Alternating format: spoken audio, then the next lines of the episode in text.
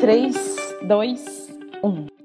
Olá, eu sou a Priscila Tudela, da Consultoria Educacional da Engenhoteca. E começa agora mais um EngenhoCast, o seu canal educacional de informações, curiosidades e descobertas.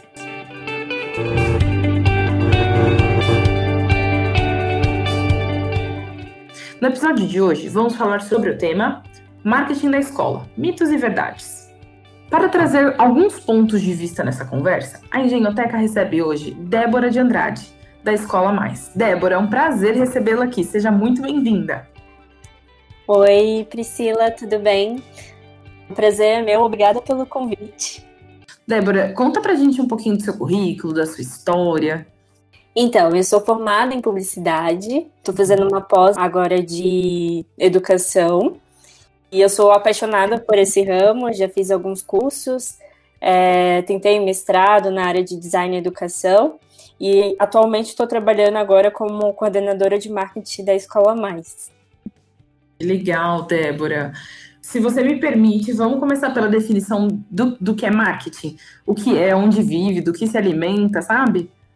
Então, o marketing, é, ele, ele é a, a voz né, da, da empresa, da marca. Então, ele é o que faz as coisas é, serem divulgadas, né? A equipe de marketing trabalha para que todo mundo é, conheça a marca, se aproprie, tenha experiências válidas.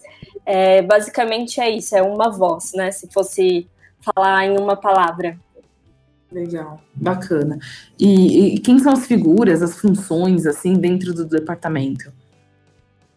Bom, hoje é, a gente tem dentro de, do departamento de marketing a coordenação, o diretor de marketing, que é a pessoa que traça metas, estratégias, a coordenadora, que sou eu, que trabalha com tanto para experiências que vai atingir as metas, as estratégias juntos com o diretor, e temos os analistas, que são as pessoas que vão fazer o operacional, né? Nos ajudam muito nisso para tanto criar conteúdo, quanto ajudar nos eventos, quanto trazer é, ideias novas. Então, a gente é um, um, time que tem que estar sempre muito alinhado para gente, a gente conseguir passar o que o nosso público acredita.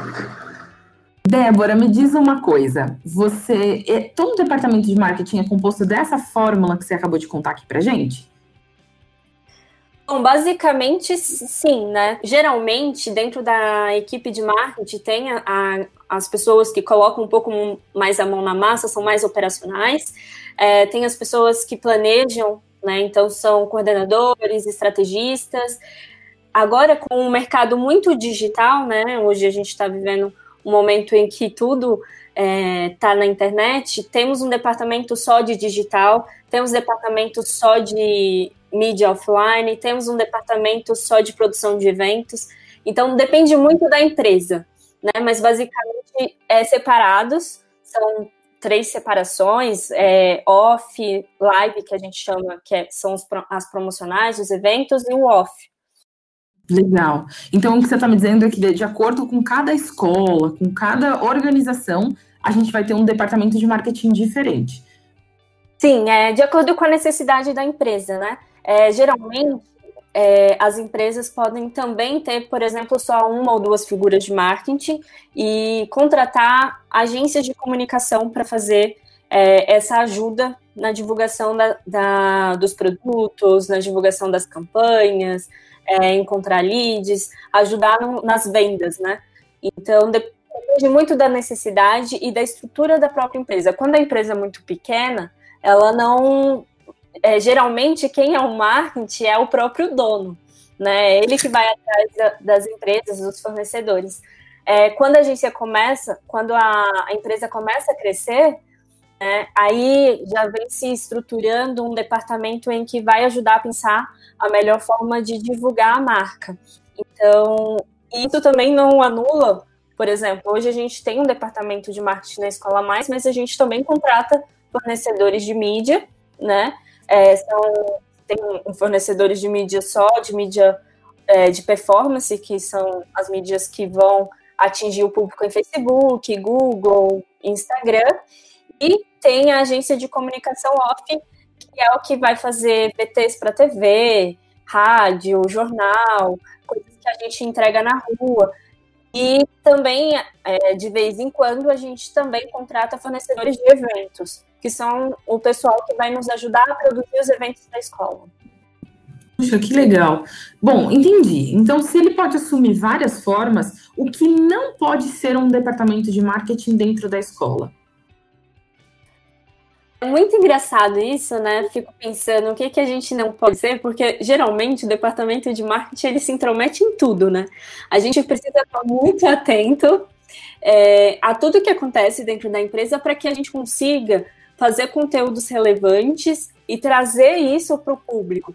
Então, é, eu acho, eu acredito, por exemplo, eu, Débora, ainda não posso ser um professor que dá aula para os alunos, mas hoje é, já aconteceu, é, tanto eu quanto o Pedro, que é meu analista, ele, a gente dá aula de make dentro de um evento porque alguém faltou, sabe? Então a gente tem que ser muito versátil, se adaptar no, no meio do caminho, é, não ter um, uma ideia fixa de que você vai trabalhar no escritório e vai fazer só isso, né? É, a gente somos pessoas que carrega a cadeira, que faz a palestra, que é o mestre de cerimônia, que entrega a pipoca e que também vende. Então, é muito, muito versátil, né? Não tem o que a gente não é. Legal. E você trouxe no começo dessa, dessa, dessa frase, é, dizendo que cada, cada fase, né, cada departamento de marketing vai ter um nível de, eu poderia até chamar de maturidade, ou seja, ah, no, no início você falou que era só o dono, e isso vai avançando ao longo do, do, do período de experiência, de, das necessidades né, da, da escola. Como é que funciona isso dentro do que você acredita? É exatamente isso. Assim, quando a empresa, é, geralmente, quando você tem uma empresa muito pequena, é, não se tem uma estrutura para pagar, né, uma pessoa para ficar apenas divulgando e criando conteúdo. E geralmente é, uma coisa que acontece muito quando acontecem as crises econômicas, a gente é muito desfavorecido, porque as pessoas têm um, um pouco a ideia de que, ah, beleza, vamos cortar o primeiro o marketing, a, a comunicação, porque não vai fazer o retorno necessário. Mas isso é um erro, porque uhum. nós podemos divulgar de uma forma diferente para trazer mais as pessoas, né? Então, é, de acordo com cada necessidade é, das, das empresas, ela vai crescendo, ela vai vendo essa necessidade de você avançar e aumentar o seu público, né? Quando você é uma empresa um pouco pequena, você vai começando ali localmente, bairro a bairro, aí você vai aumentando, você vê que a quantidade de pessoas que você tem que conversar, que você tem que interagir, vai aumentando. Você não consegue já fazer tudo isso sozinho. Então você tem que contratar alguém para te ajudar a, a, fazer a gestão disso e pensar outras formas diferentes de conversar com aquele público. Porque se você está na mesmice, é o que acontece. Eu vou trazer um case, por exemplo, da Kodak. A Kodak, ela foi muito bem conhecida no mercado fotográfico, né? É, foram, foi ela que colocou os filmes, câmeras à venda. E aí o que, que aconteceu? Ela se posicionou nessa é, por muito tempo nessa marca de somos os grandões da fotografia, mas ela não se inovou nem na comunicação e nem nos seus produtos. E o que, que aconteceu com a Kodak? Ela acabou quando começou a forma digital. Por quê? Porque não teve ninguém que chegasse e falasse: Oi, o que está acontecendo no mundo? O que, que as pessoas querem, né? Porque hoje o papel do marketing não é nem só comunicar, mas pesquisar, é, saber com quem que a gente está conversando, né? a gente interagir, a gente fazer uma forma de é, saber quais são as necessidades do nosso público, o que, que ele está buscando, quais são os interesses e aproximar isso. Hoje, por exemplo, na Escola Mais, a gente percebeu é, que os pais, eles iam na escola e eles não tinham um atendimento tão personalizado, por exemplo, no primeiro momento. Existia, claro, tem, tem várias escolas que fazem isso, um, um evento de apresentação, mas e os detalhes, né? Como é que acontece? dentro da Escola Mais, a gente, é, assim que eu entrei, eu falei assim, temos que fazer com que esse primeiro momento seja festivo, né? Seja um bem-vindo dentro da nossa casa, né? acolher todo, todo esse público. E de que forma a gente fez isso, né? A gente trazia dentro insumos dentro do nosso evento que fazia o pai, o aluno se apaixonar. Seja no começo, no começo um ingresso, né? Então não era qualquer pessoa que entrava.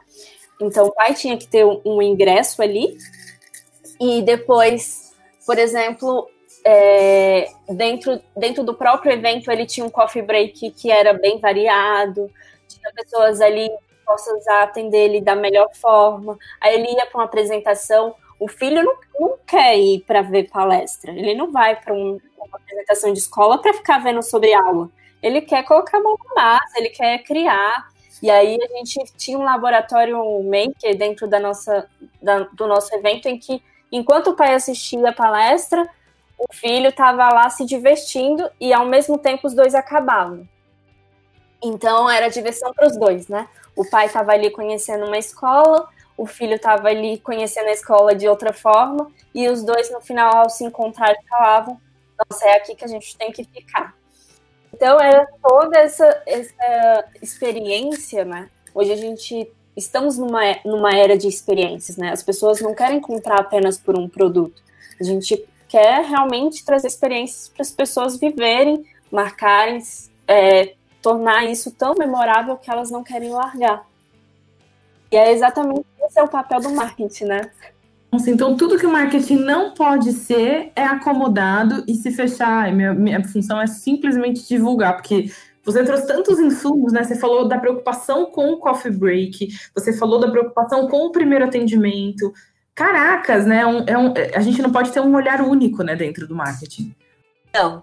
É, é uma área que você tem que tirar o, a bunda da cadeira e ir na rua e ver o que, que as pessoas estão consumindo, o que, que as pessoas estão querendo, quais eventos as pessoas frequentam.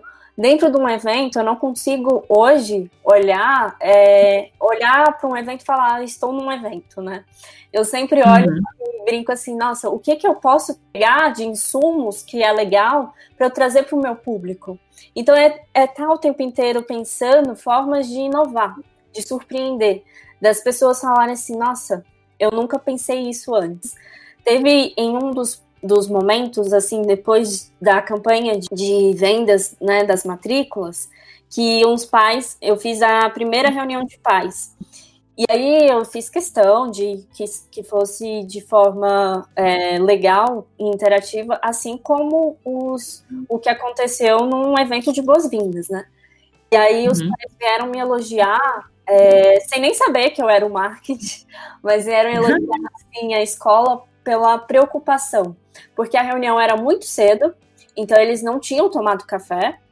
E aí tinha, claro, tinha um coffee break lindo, maravilhoso, tinha café à vontade, e tinha também um momento em que eles falavam o que, que eles já estavam achando. Isso em duas semanas de escola.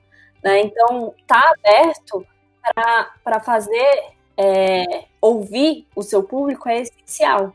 E isso vem do marketing, né? Nem sempre vem das outras áreas. Do marketing, porque quando a gente recebe o feedback, a gente sabe o que são os erros da empresa e a gente consegue contornar esses erros o mais rápido possível. Quanto mais rápido a gente faz, melhor a gente cresce. Uhum. Que legal, né? Você deu vários insumos, assim, do, de, de, dicas importantes que mesmo, independente do tamanho, da maturidade, é, a gente consegue fazer, né? Que Sim, assim, exatamente. olhar para o cliente, olhar ao redor e falar o que, que, eu posso fazer dentro das minhas condições, né? Olha, Priscila, é, dá para fazer coisas sem dinheiro, tá? Basta, hum. é exatamente isso, é, é, olhar os detalhes, né? Você ter um atendimento diferente, você se preocupar com o que você está entregando. É, tem uma coisa muito legal que já aconteceu também, é, por exemplo, você olhar, eu vendo bolos, né? E aí, qual é a embalagem que você entrega? É, como é essa embalagem? Se você olha e recebe um bolo simplesmente num, numa sacolinha de plástico, ali, é um bolo. Mas se você olha e recebe, por exemplo, ela numa caixinha que nem é tão cara, você coloca, por exemplo, uma cartinha escrito é, para o fulano, muito obrigado por você, né, acreditar no meu trabalho. A experiência que você tá, tá levando ali. É exatamente esses pontos de detalhes. Isso você gastou o quê? Uma caixinha que pode, né, ser até feita artesanalmente, que é até melhor, inclusive, e uma caixinha que é um pedaço uhum. de papel. Né? Você não gastou muito para você estar tá chegando ao seu público de uma forma diferente das outras pessoas. Nossa, que, que bacana, assim. Débora, deixa eu te perguntar uma coisa. Se a gente já entendeu, então, que o departamento de marketing ele pode assumir várias formas, que ele não pode ser é, é, ficar sentadinho na cadeira acomodado, ele tem sim que se intrometer em todas as áreas da escola. Você tem dicas para eu verificar em qual estágio o meu departamento de marketing da, da escola que eu estou, ele ele está nesse momento? E quais são as dicas que você pode me dar para eu passar para o próximo nível? Bom, é, como eu, quando eu falei, né, no começo, a gente tem a, o começo da empresa, que é uma pessoa só, que tem que fazer tudo. E aí a gente começa a ter vendas, a gente começa a ter movimento e ter estrutura financeira. É, é, nesse uhum. momento que a gente começa a perceber que a gente precisa crescer o time porque não consegue é, trabalhar sozinha, né? Você não consegue gerir todo um negócio sozinho, então a gente começa a crescer. Hoje, geralmente, as equipes elas podem é, colocar pessoas, né? Tem funções de, é, juntas, por exemplo, comercial e marketing. Na escola mais, por exemplo, funciona. Eu estou dentro do time de expansão, porque existe um objetivo dentro da empresa que é expandir. Antes não existia a figura marketing dentro da escola, se fazia tudo sozinhos. É, no momento que você chega é, e vê que a sua escola ou o seu, a sua consultoria está crescendo é, de, de forma que você não consegue, as pessoas estão muito sobrecarregadas, né? Você tem que aumentar o seu time, você tem que aumentar o, o time da sua empresa e você sempre tem que ter essa visão de que existe uma pessoa que vai comunicar o que vocês estão fazendo, porque isso, é, se você não comunica, ninguém conhece o seu produto. Então, uhum. é, quando eu não posso falar números, Priscila, porque eu preciso entender principalmente a questão financeira. Cada empresa tem uma, né? Tem, tem uma precisão. E, só que quando a, a empresa cresce, geralmente se contrata uma ou duas pessoas é, para lidar com isso. Tem que saber, é, para nortear, né? Tem que saber mais ou menos o quanto você gostaria de gastar com isso. Então, tem que administrar bem o, o dinheiro. Marketing é, dá para fazer com muita coisa com menos custos, dá para fazer, mas se você quer aumentar ainda mais suas vendas, você tem que anunciar. E para anunciar precisa de dinheiro de mídia, por exemplo. E aí uhum. você tem que estar tá ligado que você precisa de alguém para gerenciar essas mídias e você precisa pagar as mídias. Uhum. Quando a gente, é, por exemplo, quando vai ter só uma pessoa para eventos, uma pessoa para digital, uh, digital e outra pessoa para offline, eu entendo que, que é uma empresa que já cresceu bastante. Né? Porque aí os departamentos, dentro do próprio departamento já está muito nichado, né? Existe um nicho ali. É, mas necessariamente não precisa disso tudo, né? Hoje a gente encontra profissionais que fazem um pouco de tudo que entende o on e o off muito bem, é uma pessoa que entende muito de produção de eventos. Existem também as necessidades, por exemplo, minha escola não faz muitos eventos, a gente não gosta. Uhum. Beleza, não tem por que você ter um, um, um produtor de eventos dentro da sua empresa. Né? Às vezes você consegue só colocar ali um fornecedor que vai te ajudar. Mas é importante ter uma ou duas pessoas sempre dando de olho. Eu já conheci, por exemplo, eu sou de Brasília. Eu trabalhei antes eu trabalhava em agências de comunicação e eu fazia eventos da cultura inglesa. Dentro da legal. Dentro da cultura inglesa, só tinha uma pessoa de marketing aqui em Brasília para cuidar de todas as unidades, que eram mais de 20. Uhum. Então, é, necessariamente não precisa ter um departamento muito grande, né? Quando uhum. você, por exemplo, quando você é franquia, geralmente existe uma matriz que vai te ajudar, vai orientar os franqueados, né? Na questão de marketing, de mídia, essas coisas todas. E aí vai ser um pouco maior. Mas você não precisa ter um departamento muito gigante, né? Hoje na escola, por exemplo, somos três pessoas. E aí as três têm que lidar é, com todas as pautas que vêm, desde evento digital e gestão de mídias. Ai, que legal. Mas é, é, agora deixa eu te fazer uma pergunta. Então, você já me respondeu que a gente tem que observar o momento certo para a gente saber se está precisando de mais gente, é se a gente tem condições financeiras para isso e se a demanda de trabalho vai fazer sentido com a cultura do meu local. Não adianta nada meu departamento de marketing tá, tá correspondendo financeiramente positivo, só que a gente, é o que você falou, não faz um evento, por exemplo. Então, para quem que eu vou ter uma pessoa de evento? Eu posso usar isso de outro jeito, é, administrar as mídias. Você vê que permuta é uma coisa bem comum no mercado de educação para marketing? Exatamente isso que você falou. E aí, respondendo sobre as permutas, é, geralmente eu, eu percebo que existem parcerias, sim, mas é, não é tão comum, né? É, como todos os, os negócios, você consegue trabalhar bastante no ganha-ganha, né? Quando você vai fazer um, uma permuta de uma coisa ou outra, você consegue fazer com que o seu negócio cresça e o do outro também. Então, tem que estar tá observando muito bem isso, né? Para não, não ter só um lado favorecido e outro não. Mas é, em questão, por exemplo, de eu já trabalhei também com cursos livres.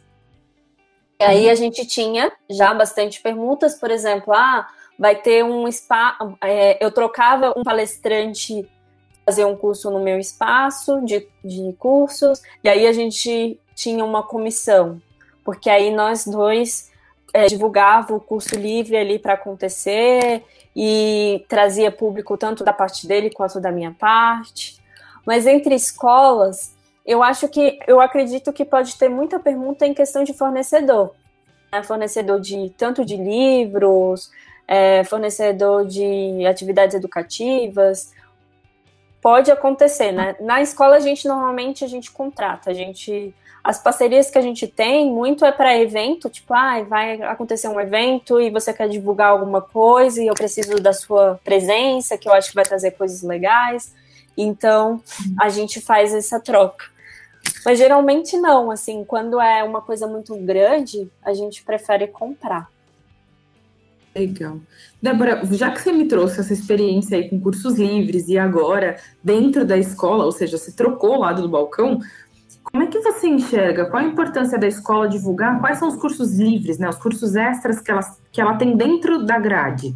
Ou, né, é falar, ah, eu tenho maker, eu tenho engenhoteca maker aqui, vamos, vamos divulgar. Qual, ao seu, ao seu, toda, toda a sua experiência, o que, que você vê de positivo em divulgar e quando a gente não faz, o que, que a gente está perdendo?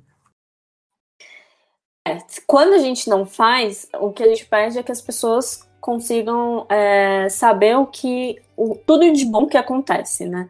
Eu costumo dizer, por exemplo, que a gente precisa quando, a primeira coisa que o marketing precisa ali é posicionar, é, de, posi de posicionamento de marca é você saber os diferenciais. Então, hoje na Escola Mais a gente tem um diferencial de que todos os nossos alunos possuem um computador. Então, todo aluno nosso que entra na Escola Mais, eles, eles trabalham com computadores. E aquele computador é levado o ano inteiro a gente tem um inglês todos os dias, então todos os dias os nossos alunos têm um contato com o inglês, seja dentro da nossa sala de aula ou seja no nosso maker.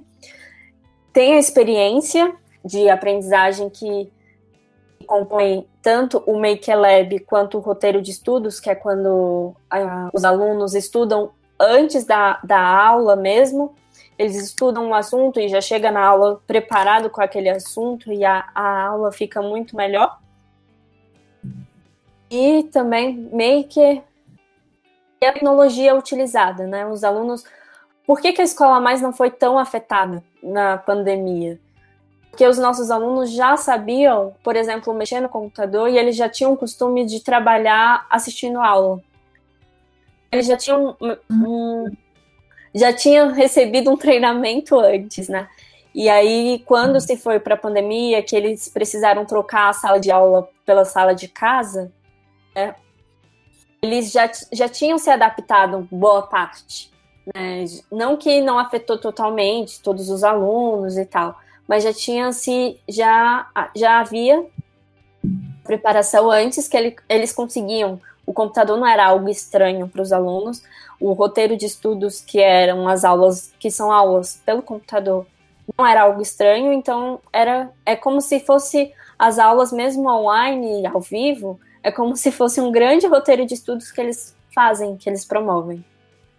Uhum, então, a importância disso tudo é ter uma comunidade alinhada com todas as qualidades que você tem, e no Sim. momento como, tão inesperado como foi, né, da, da, da quarentena, você já ter alunos já mais é, conscientes Parados. de é contar. Puxa, que legal, Débora. Bom, Débora, a gente tá, o papo tá bom, mas a gente está caminhando aqui final. O Engenhoteca, que é o nosso gênio da lâmpada, ele sempre concede três desejos para o futuro da, das escolas para os nossos convidados. E aí eu quero saber quais são os. Não vale a paz mundial, mas os, todos os outros a gente está aceitando. ah, eu acho que o primeiro é a vacina do corona. Eu acho que é, a, é, a vacina vai nos ajudar bastante, né? Porque eu não aguento mais ficar em casa. E acredito que os alunos a gente recebe mensagens todos os dias de saudades, estamos com saudades da, da aula presencial, é, saudades dos amigos, né? A conexão. Uhum. Ah, o meu segundo pedido é que as pessoas enxerguem o valor da educação é muito maior, né? A gente sabe que, a educação é primordial, que ela é importante, mas que dê valor ao, à equipe que trabalha para isso acontecer. E que e o terceiro é que todas as crianças e jovens tenham esse direito de estudar, mesmo estando numa pandemia. Eu acredito que tem muitos jovens e crianças que estão sem estrutura nenhuma e isso me deixa muito triste, mas uhum. estamos trabalhando para isso, né? E, ah, e aí, só um, um. Posso falar, dizer só mais um adendo? É. é, convidar todo mundo a participar da escola mais digital. Eu acho que quem as escolas não conseguiram ter estrutura, eu acredito, mesmo escolas particulares, tem algumas que não têm estrutura para atender os nossos os alunos online.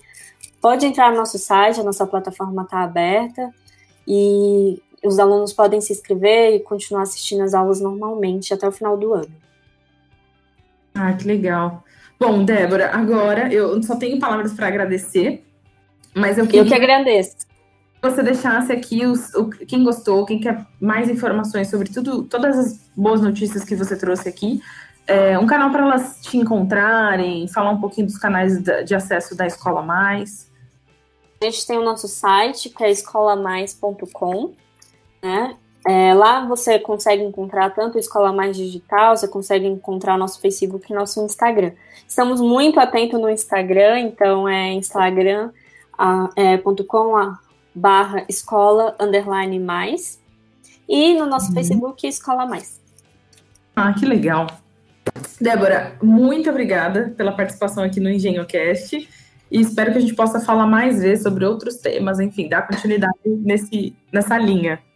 Muito obrigada pelo convite, Priscila. A gente fica aberta também para você conhecer mais a nossa escola. É, sempre que precisar, a gente está disponível. Gostamos muito dessa interação.